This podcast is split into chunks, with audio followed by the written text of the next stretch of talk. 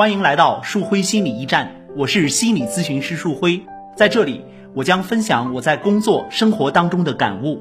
如果您和我一样热爱生活，对心理学感兴趣，欢迎您加入到我们的讨论当中。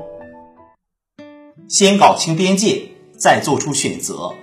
在一次采访中，主持人问到这样一个问题：如果你在亲密关系里有两个选择，要么自私的爱自己，要么不顾自己的感受爱对方，你会怎么选呢？大家对这个问题很感兴趣，纷纷各抒己见。当主持人问到我时，我是这样回答的：如果是我，我不急于做出选择，因为我要反思一下，我怎么会把爱自己看作是一种自私的行为呢？主持人反应很快，他坦言：我们刚才讨论了半天，从来没有想到过这个话题还存在一个疏漏。我一笑回应道：可能是因为我们搞心理咨询的有点职业病吧，对大家的一些常规的说法都过于敏感了。可是主持人和现场的嘉宾表示，他们很愿意听听我的这些敏感的想法，于是我们展开了讨论。其实不仅仅是在这个场合。在我们的公众号后台也经常会收到这样的问题，提问者往往会认为他们遇到的问题是因为他们不知道该怎么选择所致，实则不然。在做出选择之前，我们首先需要解决的是一个边界不清的问题。一个人如何会把爱自己这么重要的事儿看作是自己自私的表现呢？显然，这不是他自己对自己的看法，而是他在代替别人。评价自己，他生怕自己的一个行为会引发别人的看法，别人会在背后悄悄地议论他。你看这人真自私。当你在想我要不要自私的爱自己时，你和别人的边界就已经开始模糊了。或许这个世界上所有的人都可以认为你爱自己是一种自私的表现，唯有你自己不能。因为如果你也有这种认识。你在爱自己的时候，就会背负着很大的压力，这样做是不值得的，因为你会消耗太多精力了。所以，当你不认为爱自己是一种自私的表现时，你才有可能做到真正自由的爱自己。这时候，你也才有可能影响你身边的人像你一样学着去爱自己。如果你感兴趣，你可以记住这样一句话：我要做什么，要怎么做。从来都不是困扰着我自己的核心的问题，核心问题是我赋予了自己做什么以怎样的意义。比如一个人遇到了问题，他想我要不要去做心理咨询呢？他开始犹豫不决。其实对他而言，要不要做咨询并不是一个核心的问题。如果他觉得自己需要接受专业的帮助，愿意试一试，那他完全可以去做。可是。如果他觉得做咨询就意味着自己心理不健康，他害怕别人知道后会把自己看成病人，那对他而言做咨询压力就太大了。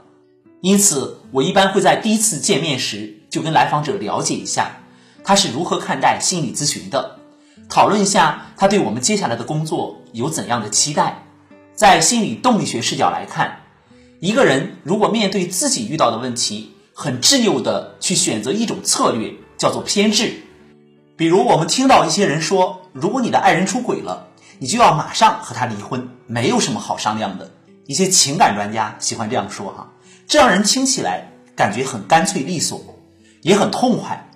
其实是在一种偏执的状态下做出的决定。还有人面对这样的问题时，会陷入两难的选择之中，他不知道该和对方继续过日子，还是该分开。他会认为。如果和对方继续过下去，自己就是在委曲求全；可是如果分开，自己又不甘心。在这种状态下，看似他有两个选择，但是其实这里面是有很多问题没有搞清楚的。一段关系出问题了，究竟是怎么解决的？这不是一个人说了算的，起码大家要愿意看看这段关系是如何出问题的吧。所以我们经常会看到这样的现象，在婚姻中。面对对方的出轨，自己很痛苦，但是同时又表现得很大度。他会告诉对方：“我原谅你了，只要你以后别再做对不起我的事儿就成。”可是对方却并不买账，有时候反而会变本加厉。所以面对这样的情况，我经常会努力的让来访者意识到，他需要让自己的努力变得更值钱一些。随着我们的不断成长，我们在自己的生活中、工作中会遇到越来越多的机会做出选择。当你觉得自己做出选择困难的时候，你要注意，极有可能不像你想象的那样，是因为你的能力不够，或者说因为你就是一个犹豫不决的人，而是因为你没有搞清楚边界。请你尝试着先搞清楚边界，再做出选择。我们拭目以待，看看会带给你怎样的惊喜。这就是今天树辉老师要跟大家分享的这样的一个话题。如果你喜欢心理学的话，你会经常听到“边界感”这样的词。但是呢，有很多人讨论了半天边界感，不知道边界感在哪里；有很多人总是会困惑连连，总是会迷迷糊糊、犹豫不决。